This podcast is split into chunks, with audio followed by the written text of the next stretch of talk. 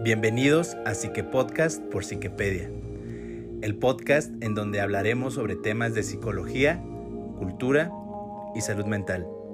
Acompáñanos.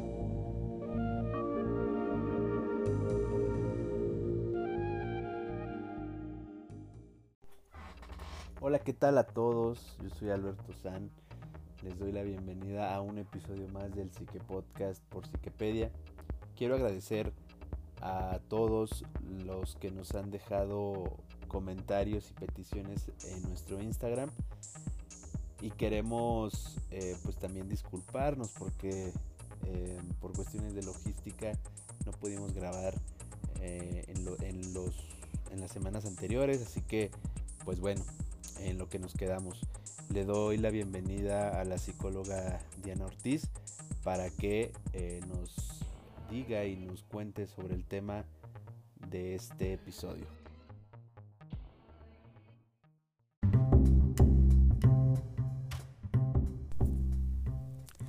Hola a todos.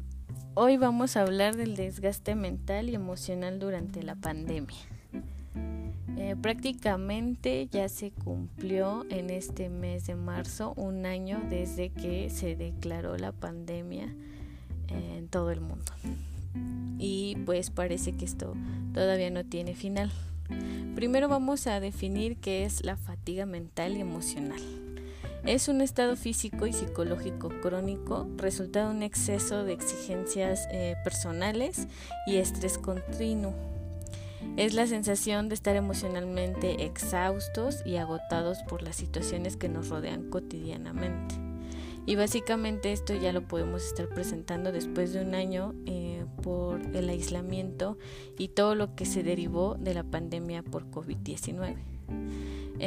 la fatiga mental y emocional suelen ser el resultado de una sobrecarga de sucesos estresantes, tales como eh, el fallecimiento de seres queridos, eh, rupturas de amistades, rupturas laborales, rupturas en relaciones de pareja, Em, dificultades económicas, pérdida de la salud, etc.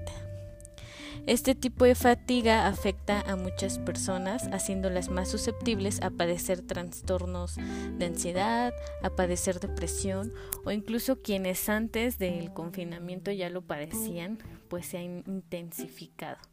Y a esto se le suma que, por ejemplo, quienes estaban llevando seguimiento psiquiátrico, psicológico, terapéutico de algún tipo, pues ya no lo pueden hacer con la frecuencia con la que podían hacerlo, ni en hospitales o muy probablemente eh, por ahora están suspendidos hasta nuevo aviso. Entonces eso obviamente ha decaído en la calidad y en el proceso eh, en el que iban. Los signos más comunes que aparecen cuando sufrimos de fatiga mental y emocional son eh, dificultades eh, para dormir, angustia, dolor de cabeza, dolor muscular, problemas digestivos, eh, aceleración de palpitaciones, aislamiento, dificultad para concentrarnos o realizar nuestras actividades cotidianas, aumento en la dependencia del alcohol, del tabaco, de la cafeína, de la comida, de los carbohidratos, del azúcar e incluso de otras sustancias. Y la desmotivación constante. Todos hemos hecho grandes esfuerzos para contener el COVID-19, tanto digamos a nivel individual como de comunidad, como de familia, como de gobierno. Y pues hasta cierto punto se ha tenido un costo que es el agotamiento de todos después de un año de, este combate. Sin importar en dónde estemos, eh, es muy poco probable que alguien no, está, no esté a estas alturas agotado física, mental y emocionalmente y es algo eh, lógico, dadas las circunstancias en las que estamos atravesando, sentirnos apáticos, desmotivados, eh, cansados, fatigados y con otros muchos síntomas, tanto emocionales como físicos.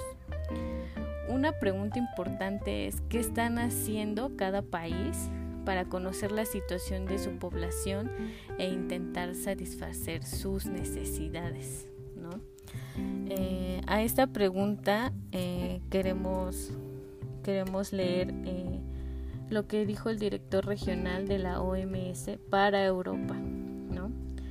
Él menciona que se ha estado trabajando con 27 países para obtener información sobre el estado psicológico de sus ciudadanos frente a la pandemia y que incluso muchos ya están recopilando información sobre el cumplimiento de las medidas implementadas contra el COVID-19. Información en, muchos ámbitos, no solamente en qué tanto se siguen y se implementan medidas para, para reducir los contagios, o para hacerle frente a los contagios que tienen y a las defunciones que, que están teniendo.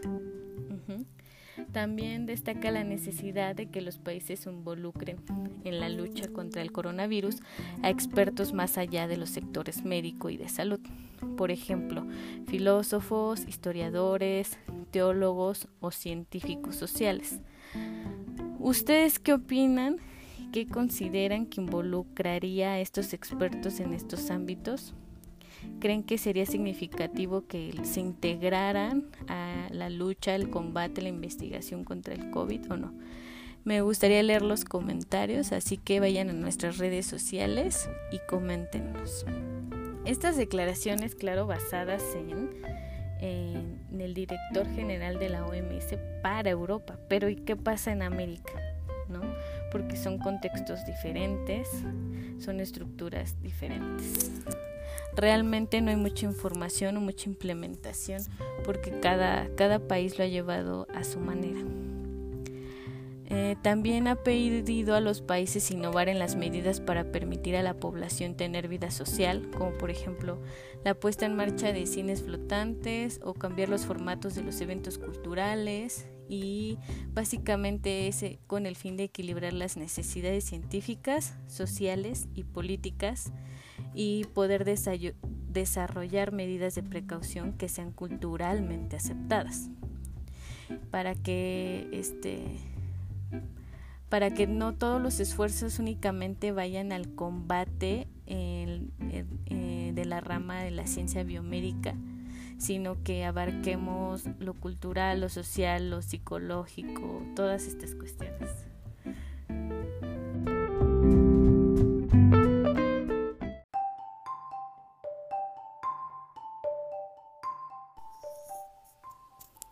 Bueno, todo lo anterior son recomendaciones que que se han emitido para incorporar actividades y la vida social a pesar del confinamiento y de la pandemia.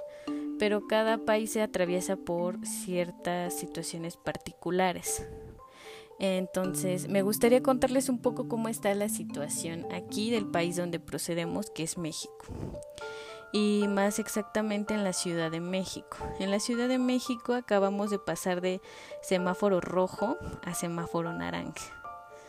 Entonces, digamos, estamos en la línea delgada, en el límite en el que si los contagios aumentan un poco más, vamos a volver a semáforo rojo, lo que significa pues más confinamiento, este, mm, aislarlos más y pues se reducen las actividades eh, este, culturales, las actividades sociales básicamente. Por ahora están operando eh, museos, restaurantes, boliches, cines, etcétera, parques de, diversión, eh, a un 30% con todas las medidas sanitarias. Eso es lo que por ahora aquí se ve para incorporar actividades eh, de nuestra vida social, ¿no? Entonces estamos en un límite muy delgado y si eso cambia, pues realmente las actividades no van a durar mucho tiempo abiertas. Eh, no se ha vuelto a las escuelas, pero escuelas privadas a su consideración pueden eh, hacer que sus alumnos regresen a clases con ciertas medidas obligatorias. Entonces nos gustaría que nos contaran cómo están viviéndose la situación de los países en los que nos escuchan. Ahora, volviendo al tema, pues durante meses se ha, se ha analizado, se ha observado que pues la mayoría de nosotros estamos presentando síntomas de agotamiento emocional relacionados incluso con esto de trabajar desde casa y el aislamiento social debido al COVID-19. Muchos estamos este, no pudiendo tomarnos un tiempo libre, no desconectándonos de, del trabajo, de la computadora, de las clases en línea, de las juntas en línea, de las noticias constantes de, de todo lo que está pasando. Y estamos pasando y dedicándole más tiempo al trabajo a pesar de que de que podemos hacerlo desde casa y estamos teniendo dificultades para descansar o sentir que descansamos. ¿Eh? El agotamiento es un estado de cansancio, como les mencionaba, crónico a nivel físico, mental y emocional, eh, a causa del sobreesfuerzo y el estrés excesivo y prolongado eh, después de tantos meses, tantas semanas en esta situación. Entonces es, es lógico que tengamos falta de motivación, sensación de estar saturados de todo lo que tenemos que hacer y todo lo que estamos previendo que tenemos que hacer la disminución en la productividad, en la irritabilidad por pequeñas cosas o, aparentemente eh, ser irritable sin motivo. El cansancio después de dormir incluso, entonces estamos constantemente agotados. Ahora, eh, les quiero comentar varios tips que una máster en neurociencia llamada Blanca Mary Sánchez ha emitido son tips muy muy básicos, son tips fáciles que podemos implementar si nosotros ya sentimos que estamos de verdad sumamente agotados emocional y mentalmente. Entonces el primer tip es identificar los comportamientos que nos están agotando, que nos está agotando, que no estamos descansando, que nos estamos desvelando, que estamos pasando mucho tiempo en, frente a las clases en línea o frente al trabajo, las juntas en línea. ¿Qué es? Una vez que lo tengamos detectado vamos a poder emitir acciones para disminuir que, que siga siendo un factor de estrés que nos esté contribuyendo. Número dos reservar un espacio al comienzo del día para una actividad que nos relaje, que nos tranquilice, ya sea respirar, meditar, escuchar música, meditación guiada, orar, lo que ustedes consideren y dado lo que ustedes eh, les tranquilice. ¿no? Básicamente es darle un propósito al comienzo de nuestro día, pero obviamente pues desde una posición tranquila y relajada. El tip número tres es no excedernos en las tareas que tenemos que realizar todos los días. Es decir, si tenemos eh, determinado tiempo para elaborar, no extendernos en extremo, porque no es lo mismo estar ocupado que ser productivo. No necesitamos estar literalmente 12 horas continuas trabajando para sentir que estamos siendo productivos porque eso puede ser contraproducente, nos puede estar agotando, cansando y por ende no estamos rindiendo de la misma manera. Entonces, eso es muy importante. El tip número 4 es disfrutar de las relaciones sociales. Tal vez sí, en este momento no las podemos disfrutar como nos gustaría porque eh, tenemos que tomar ciertas medidas, ¿no? Por nuestra, por salud, por el bienestar de nosotros y el de los demás. Entonces, desde donde podemos nosotros relacionarnos socialmente, hacerlo, sin ponernos en riesgo. Videollamadas, llamadas, mensajes. El sentido es estar en contacto con personas, amigos, familiares, para hablar, para para hacernos sentir mejor y no desconectarnos. El tip número 5, eh, mover nuestro cuerpo, ya sea estirándonos, caminándonos, bailando, haciendo yoga. El sentido es estar activos físicamente porque eso ayuda. Tal vez lo único que tengamos que hacer es adecuarlo a, las condiciones en las que estamos ahorita, ya que no hay gimnasios o no podemos salir a hacer las actividades con la frecuencia y en los mismos lugares donde las hacíamos. El tip número 6 es definir horarios y cumplirlos para cada actividad básica que tenemos en nuestro día a día. Eh, dormir, comer, trabajar, estudiar, etcétera, ¿no? Entonces, el sentido es marcar una rutina porque no tener rutinas, no tener orden, no tener objetivos, pues obviamente todo ese caos se va a ver reflejado en estrés y en nuestro agotamiento. El número 7 es practicar la gratitud. Básicamente es eh, tomar una posición y, enfocarnos un poco más en lo positivo. En lo positivo en cuestión de emociones, de acciones, de situaciones, de personas, de cosas que, que creemos que, que nos hacen sentir bien y que digamos hacen bueno a pesar de la situación, hacen que podamos pasarla bien o que estemos bien en varios aspectos de nuestra vida a pesar del confinamiento y de la situación por la que atravesamos. Y el último tip básicamente eh, nos menciona el cultivar la calma. A pesar de que no podemos salir con la regularidad con, con la que lo hacíamos, definitivamente vamos al 100, ¿no? No tenemos tiempo, no tenemos ya paciencia. Entonces es buscar actividades que nos permitan relajarnos, poner una pausa, eh, recrearnos, conocernos, el autocuidado, el no desenfocarnos o no restarle importancia al autocuidado porque eso también va a afectar nuestro agotamiento mental y emocional. Estos son los tips que esta máster de neurociencia nos menciona. Pero en general eh, hay más tips que les podemos dar y les queremos dar que es básicamente también funciona mucho poner límites, ponernos límites a nosotros mismos y poner límites a los demás. Por ejemplo, si tenemos un horario para estudiar, para ir a clases, para trabajar, no extralimitarnos, ¿sí? Es decir, no extenderlos al extremo en el que pasamos ya el doble de tiempo del que le íbamos a dedicar y ya se nos fue el día y ya estamos cansados y de mal humor y dejamos de hacer otras cosas que queríamos hacer.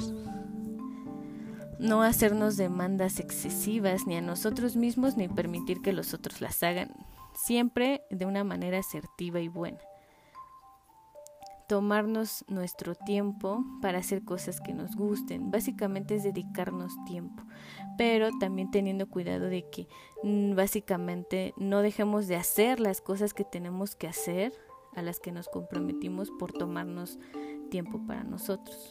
Entonces hay que planificar centrarnos en el presente, es decir, cuántas veces no nos ha angustiado recordar situaciones que ya nos pasaron por esta pandemia o qué, qué pasaba cuando todavía no existía esta pandemia, ¿no? O estarnos preocupando en extremo por qué pasará en el futuro debido a esta pandemia, por la vacuna, por cuando volverán las cosas a la normalidad.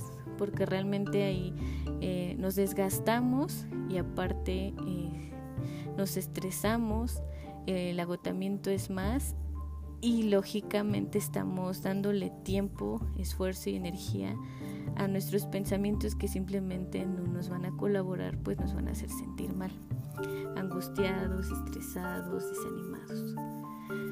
También es muy importante no aislarnos, entonces siempre mantener contacto con nuestro círculo cercano eh, hasta el momento en el que de nuevo podamos vernos físicamente hablar con personas este, de problemas similares o de cosas que nos están haciendo sentir mal, pues muchos estamos pasando por, por esta situación, muchos estamos agotados, estresados, tristes, pasando por un duelo, teniendo dificultades económicas. Entonces hablar con los demás nos va a ayudar y nos va a hacer tener otras perspectiva de la situación, porque obviamente nos vamos a ser los únicos que estamos pasando por, por esta situación y no estamos solos. Entonces es muy importante que no nos aislemos y que sigamos manteniendo el contacto a pesar de, de todas las limitantes que tenemos por, por la pandemia de COVID-19. Así que mm, nos gustaría que en redes sociales nos comentaran qué les pareció el tema, que nos contaran cómo están viviendo ustedes la pandemia, cómo, cómo están implementando herramientas o situaciones en su país. y volvemos con Alberto Sam para que nos haga las recomendaciones musicales de esta semana.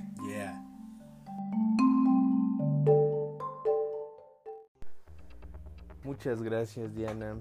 Y pues bueno, yo ya me moría por, por seguirles recomendando música.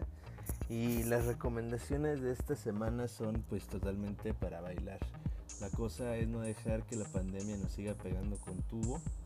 Y la primera de estas es Salted Caramel Ice Cream de la banda inglesa Metronomy.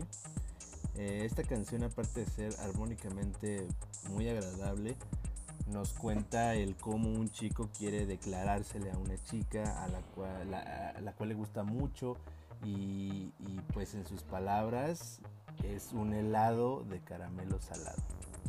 Eh, la segunda es eh, Feel It Still de la banda estadounidense Portugal The Man.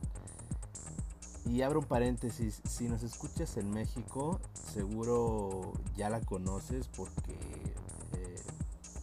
la pasaban mucho en televisión ya que fue eh, utilizada para promocionar una marca de leche.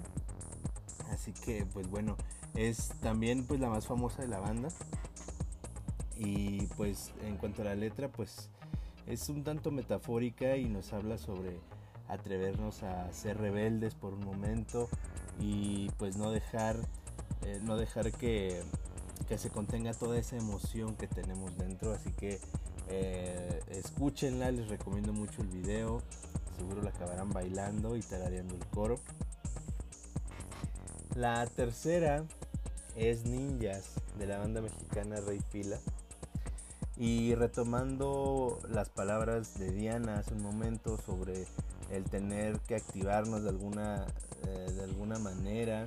Em, esta canción puede ayudar mucho ya que eh, pues es ideal para hacer ejercicio, lavar los platos, hacer limpieza y pues bueno la letra es aún más metafórica que la anterior, eh, pero este digamos que pues cada quien le puede dar su significado y, y incluso hasta dedicarla, ¿no? Eh, si bien el género de la banda es rock, en este track apuestan un poco por la psicodelia eh, y por lo vintage, así que eh, te acabarás sintiendo en una, en, una, en una clase de aerobics de los 90, perdón. Y pues bueno, les vamos a dejar estas canciones en la descripción del podcast.